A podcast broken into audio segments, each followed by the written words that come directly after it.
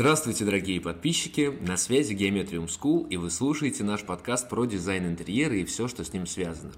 Дизайн интерьера – это не только непосредственно про подбор цветовой гаммы, мебели и декора – Помимо этого, дизайнеры интерьера занимаются, например, созданием 3D-визуализаций, интерактивных моделей, готового проекта. С их помощью можно понять, как интерьер будет выглядеть э, в то или иное время суток под разным углом. Наша сегодняшняя гостья Дарья Чаплин, выпускница Geometrium School, специализируется как раз на создании визуализаций. Дарья, здравствуйте! Здравствуйте, здравствуйте всем. Доброе утро, добрый вечер, доброй ночи и так далее. Очень приятно э, вас слышать. Э, у меня есть такая информация, что до 3D-визуализации и дизайна интерьера вы э, много чем занимались. Вот как вышло, что вы пришли в эту сферу? Целенаправленно я занималась художественным образованием высшим, педагогическим. И художественным, и педагогическим у меня, получается, две профессии, но до этого я еще занималась танцами, да, организовывала конкурсы, мероприятия, была веселой тамадой и ведущим. Так, здорово. И как вышло, что вы пришли в сферу дизайна? В сферу дизайна, я думаю, что мы все пришли, многие, я не буду отвечать за всех, это не очень этично, как многие пришла из-за передачи «Квартирный вопрос». Я из того поколения, которое выросло на нем, и когда в 90-е ты включаешь телевизор и видишь вот это волшебство, хотя, конечно, я недавно, кстати, включила первые передачи, я такая, о, господи, как мне это могло нравиться.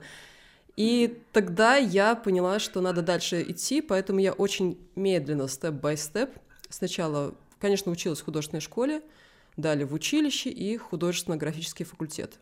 И на тот момент, когда я принимала решение уйти в худграф, у меня был вопрос учиться на дизайнера интерьеров в высшем учебном заведении. Но я надеюсь, никого не обижу. Мне кажется, что пять лет тратить на это дело. Лучше получить фундаментальные знания и в дальнейшем вот найти такие замечательные курсы. И меня не сейчас никто не купил. Я прям чистосердечно признаюсь в любви геометриям.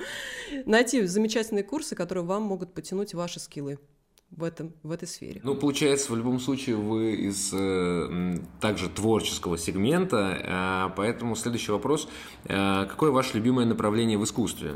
Вот оказало ли оно какое-то влияние на ваш стиль в работе? Я как станковистка, как человек, который учился академической живописи, люблю, конечно, академизм, но второе направление, которое мне нравится, поскольку я родилась в городе Витебске, а здесь у нас был заложен супрематизм, и здесь у нас творил свои потрясающие вещи Марк Шагал и также Малевич.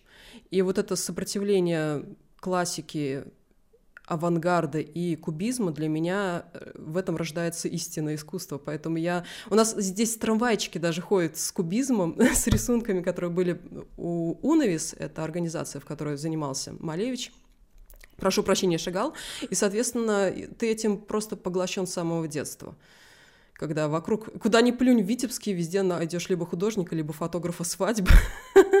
Соответственно, ты с этим не можешь так просто распрощаться. Э, вы так рассказываете, что у меня э, перед глазами э, возникает полет, и я все, значит, лечу уже и над Витебском, да. А, хорошо, а тогда... А вы в курсе, да, событий? про Витебск. Я в курсе событий про Витебск. Э, поэтому к следующему вопросу. Если бы не дизайн э, и 3D, вот в какой сфере вы бы хотели реализоваться? Ну, давайте так. Если бы не дизайн э, и 3D и не свадебная фотография, в какой сфере? Не дай бог. Да. Педагогика. Педагогика изобразительного искусства. Это то направление, которое, над которым я работала также. Педагогику люблю. Люблю, обожаю и считаю, что к ней надо относиться более трепетно, чем многие относятся. Тогда переходим э, непосредственно к вашей работе. И то, что э, максимально интересует наших подписчиков, э, это самые неожиданные ситуации э, во время работы. То есть вот э, в вашей практике какие-то интересные кейсы, которые всем было бы интересно узнать. Самый неожиданный — это когда э, ко мне приходили заказчики, когда я их не ожидала в эту сторону. Кстати, очень сильно работает случайность. Когда вы берете и начинаете увлекаться, например, английским языком, и вы его прокачиваете, и тут вдруг только потому, что вы в Фейсбуке оставили свою 3D-визуализацию, и она сторонним людям понравилась, сторонние лю- люди рассказали другим сторонним людям, и ты уже работаешь с э, иностранной компанией. Это случайность, которую нельзя не отрицать, не все вы можете спрогнозировать. Еще инсайты, которые иногда прилетают, когда я понимаю, что я робею перед э, многими заказчиками. Робела уже, я, в принципе, надеюсь, этот, этот этап прожила когда у тебя не хватает опыта, и, соответственно, ты воспринимаешь себя гораздо ниже и меньше, и, соответственно, ты начинаешь раболепствовать перед заказчиком. И тогда уже ты начинаешь вот прям работать в интроспекции. Я прошу прощения, что использую такие какие-то фразы, может быть, завуалированные. Интроспекция — когда ты изучаешь себя. И во время падения вниз, когда у тебя происходят не самые приятные заказы, ты растешь гораздо быстрее над собой нежели чем когда у тебя все хорошо. Ну, то есть, э, если я вас правильно понимаю, лучше брать, э, это такой, можно сказать, совет Э, начинающим э, не бояться брать сложные заказы, потому что на них ты и растешь. Даже не сложные заказы, я бы сказала, не бояться вообще общаться с разными людьми и чувствовать границы, с, какими, с каким типом людей или с какими людьми, ну вот уже поодаль ты чувствуешь, что ты с этим человеком не сработаешься и уметь говорить «нет» вовремя. Потому что, мне кажется, я именно и в геометрии мы это тоже хорошо получила. Был отдельный модуль работы с заказчиками, но, в принципе, он и продолжался нитью по всему обучению многие начинающие дизайнеры думают, что это про подушечки, про красивые какие-то полочки, про работу суперских каких-то материалов, но 50% даже больше это работа с заказчиком. Фактически мы, дизайнеры интерьера, являемся психологами отчасти. Мы должны понять, что хочет заказчик. И тут уже стоит вопрос о софт-скиллах, о мягких навыках, будем переводить буквально, об умении вообще договариваться и об умении слышать. Дарья, хорошо, я вас понял. Тогда вопрос э, из, ряда, э, из разряда, кому вы сказали «да». И, собственно, самый интересный проект, э, над которым вы работали. Сейчас я работаю над очень интересным проектом. Очень легко и странно привалил ко мне. Прошу прощения за жаргон, жаргонизмы Витебской области. Привалил тоже из Фейсбука, вот как раз я про него говорила, что люди увидели, как я работаю как 3D-визуализатор, увидели, что это мои дизайнерские какие-то наметки и предложили работу над проектом, где у нас внутри находится дерево, внутри здания, да, и вокруг него надо сделать, соорудить стекло. И я пока только начинаю в нем работать, там у меня есть партнеры-дизайнеры, я не одна над этим проектом делаю, э, тружусь как пчелка, поэтому мне немножко легче, что у меня есть более опытные наставники. Но это иностранная такая тема, и я прям сейчас себя чувствую очень необычно. Однако я подчеркну, что это работа растянутая на примерно год, потому что заказчик не, не, не бедный, и он через год ждет результата, потому что я не знаю, работали ли вы вообще с дубайской сферой. Так, хорошо. Э, тогда, тогда мы переходим к следующему вопросу, и это будет наиболее любопытно нашим слушателям, особенно начинающим, потому что на курсе студенты учатся продвижению через личный бренд. А, но не все понимают, э, что это такое и для чего это нужно. Вот вы сказали про Facebook, и вот в этом э, конспекте, и вообще, э, почему, на ваш взгляд, в этом аспекте, вообще, почему, на ваш взгляд, для дизайнера важно вести соцсети? Вот, и что это дает? Я думаю, для любой профессии важно вести соцсети, хотя тут, конечно, такой элемент – момент страха, что человек э, очень мало пишет о себе. И вообще у нас, к сожалению, есть такая стигма с самого детства, что якобы говорить о себе нехорошо. И тут вот начинаются зажимы, что нельзя говорить «я», достаточно часто, и как-то неловко писать о себе, о своих каких-то этапах. Что касается моих социальных сетей, я начала очень давно общаться через социальные сети, рождена в конце 80-х, соответственно, я помню тот период, когда появился первый стационарный компьютер и появились первые какие-то социальные сети, и мы просто вели наподобие live-журналов, поэтому некоторый навык у меня есть просто излагать свои мысли и, и показывать короткие какие-то сторис, ну, это называется, в принципе, в Инстаграм сторителлинг, и у меня есть свой маркетолог, который сказал, что я сама того не замечаю, поскольку просто делюсь делюсь, у меня не было никакой цели на этом зарабатывать, просто хотелось выжимать из себя какую-то информацию и выдавать. И я, не зная того, сама построила вот личный бренд вокруг своего имени, хотя сейчас это звучит прям очень пафосно, я прям... Видели бы мое лицо, как я искривилась, когда сказала про личный бренд.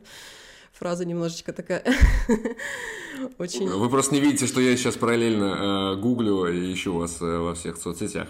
Э... Моя самая главная социальная сеть, которая популярна, это Инстаграм и Телеграм. Фейсбук я очень там... Я чисто, наверное, как собеседник там сижу в разных социальных а, сообществах, и Facebook у меня не развит. А вот Telegram, Instagram, несмотря на то, что там, в принципе, не так много подписчиков, как многие подумали, но важность не количество подписчиков, а качество. Это должны быть уникальные ваши подписчики, и тогда ну, грубо говоря, с них можно заработать какие-то деньги, условно. Ну, давайте будем честными, мы все хотим зарабатывать. И, соответственно, вот это уникальное количество подписчиков у меня достаточно. Она сильная база, и я вообще не люблю слово подписчики. Для меня это люди, каждый из них личность. И когда ты каждого человека воспринимаешь как личность, тебе легче вести социальные сети, правда. Я не жду количества, я жду качества и качественного общения. Я понимаю, о чем вы говорите, но в общем-то эм, ведение блога это в какой-то степени работа, или вы считаете, что это ну так, на лайте, э, легко и просто, и не нужно заставлять себя что-то, значит, э, писать, если э, не хочется этого делать. Вот такой вопрос, собственно. Нужно ли заставлять себя, или это про то, что должно так быть легко и просто, непринужденно. Тут надо вспоминать о том, что наш мозг устроен так, что мозгу легче не то, что лучше для него, а то, что ему удобно. Конечно, в любом случае для многих людей писать про себя – это выход из зоны комфорта. Конечно, говорить о себе, я сделал тот-то, тот проект, посмотрите, пожалуйста, для многих это невыносимая, э, невыносимая психологическая атака. И тут надо просто прислушиваться к себе, а, если вы чувствуете, я вообще сразу говорю, что надо просто начинать хотя бы писать без цели, что через год у вас будет миллион подписчиков. Это многих, кстати, ломает. Тут важно... Мой блог очень естественным образом развился. Очень естественным. Если посмотреть мои первые посты, они были очень не личные, они были сформулированы, наверное, очень сильно от души, поэтому, наверное, люди со мной пошли. Я стараюсь э, также не забывать... Сейчас прекрасный период, когда вы можете говорить о своих, допустим, провалах, это хорошая, кстати, тема. Это хорошая тема, когда вы говорите, что да, я человек, я могу ошибиться. Возьмите некоторые темы, которые вам близки. Допустим, да, вы взяли тему провала и пишете о том, что у вас случился вот такой вот кейс, у вас случился не очень хороший заказ, и как вы из него вышли, или как вы переживаете. Это сближает подписчиков с вами. Далее, просто рассказать от души, какие вы применили методы, допустим, достижения этого красивого паркета на полу.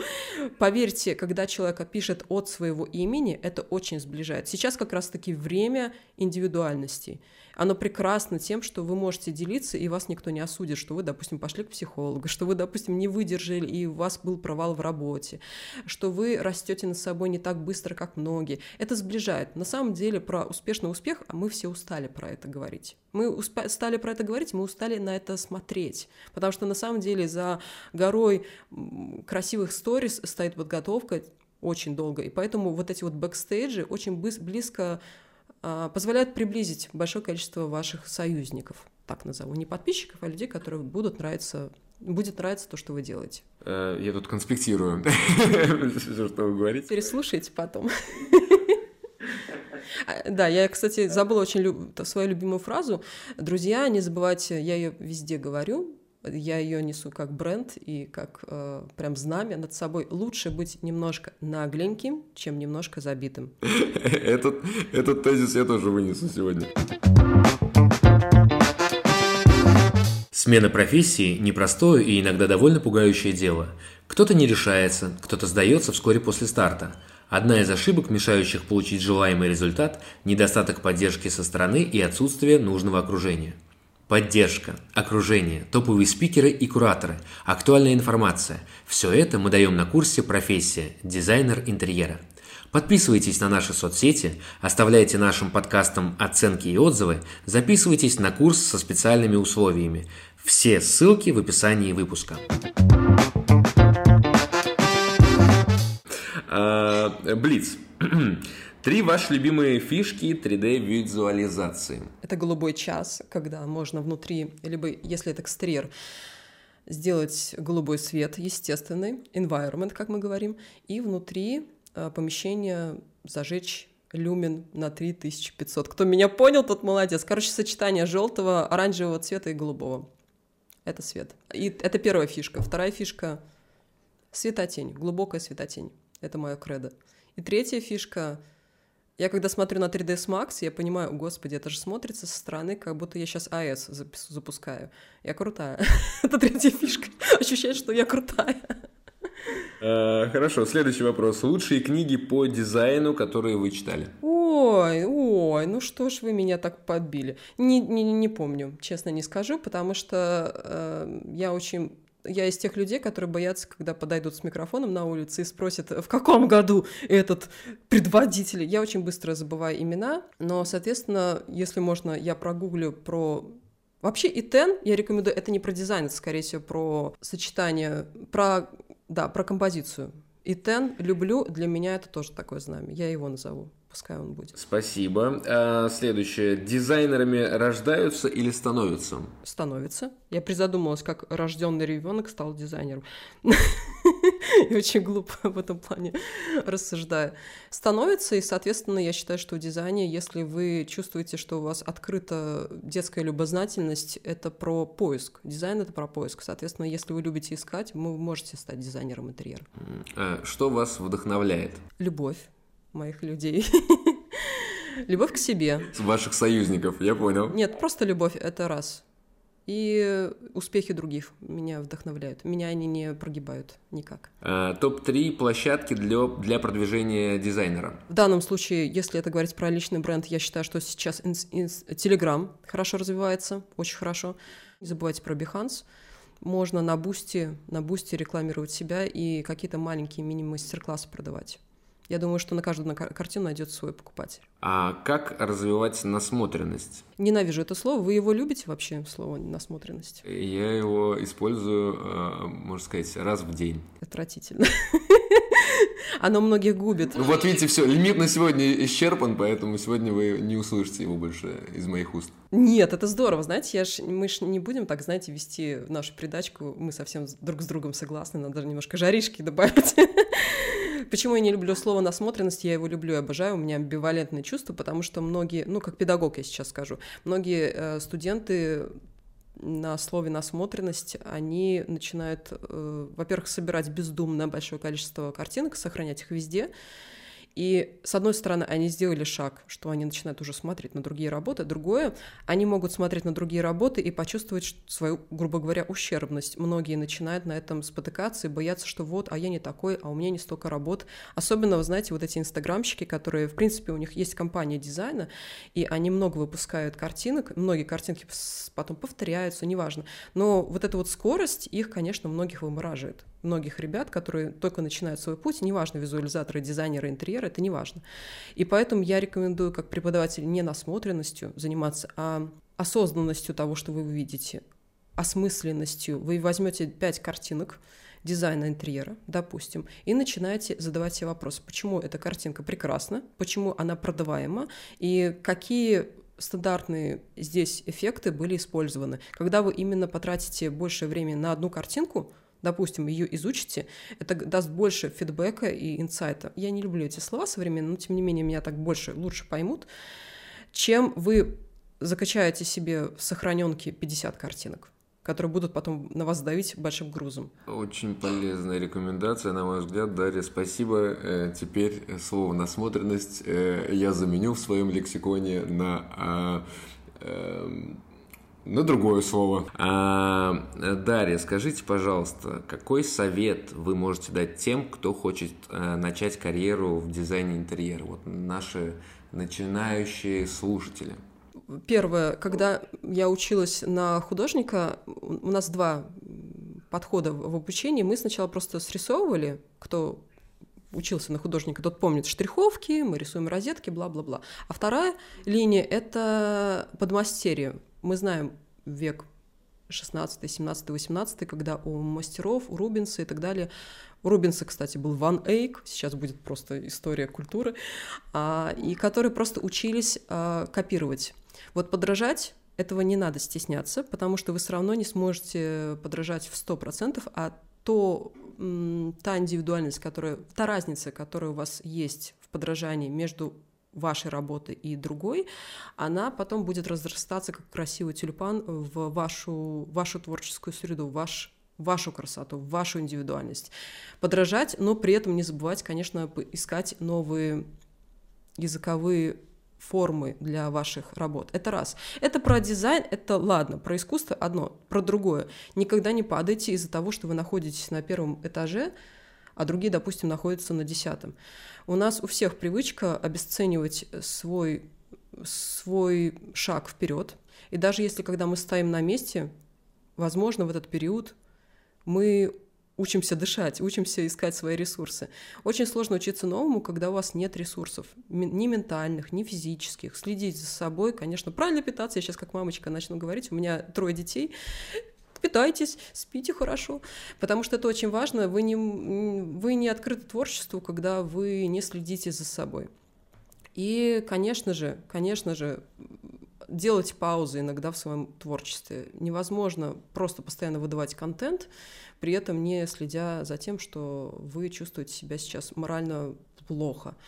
И не слушайте вообще хейтеров. Хейтеры — это вообще, с другой стороны, это тоже ваши союзники, это люди, которые вам помогают а, открыть вас потенциал. Это же всегда прекрасно, когда вас говорят, любой пиар прекрасен.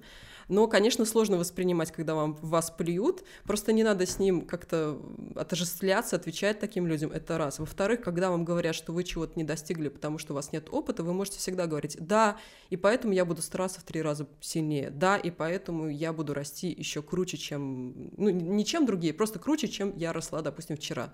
Очень важно просто защитить себя и понять, что вы достойны даже того, когда вы сделали просто первый шаг, купили курс и сделали свой проект. Вот все супер, вы уже молодец. А если у кого-то больше опыта, ну, может быть, у человека больше возможностей, и там не требуется постоянно реализовывать другие проекты, потому что с, деньг, с деньгами все в порядке. Не обращайте внимания, следите больше за собой. Следи за собой. Вроде как Цой пел тогда. А, и, кстати, четвертое могу добавить фразу, вспомнил одного дизайнера интерьеров. Когда я не знаю, что делать, я использую синий цвет. Можете не синий, просто найти какие-то вещи, которые вам близки. Когда я не знаю, что делать, я использую дерево. Когда я не знаю, что делать, я убираю лишнее, пока я не начну плакать. То есть, как так. Эм, ну что ж, Дарья, э, спасибо большое за э, ваши замечательные советы, э, вообще за всю беседу. С нами была Дарья Чаплин, выпускница Geometrium School, которая специализируется на создании визуализации, и я уверенно могу назвать вас даже мотиватором таким вот, в какой-то степени, да, мотивационным коучем для наших слушателей. Для меня-то уж точно. Подписывайтесь, подписывайтесь, да, на соцсети Дарьи. Спасибо вам. Спасибо вам большое. Удачи, ребят.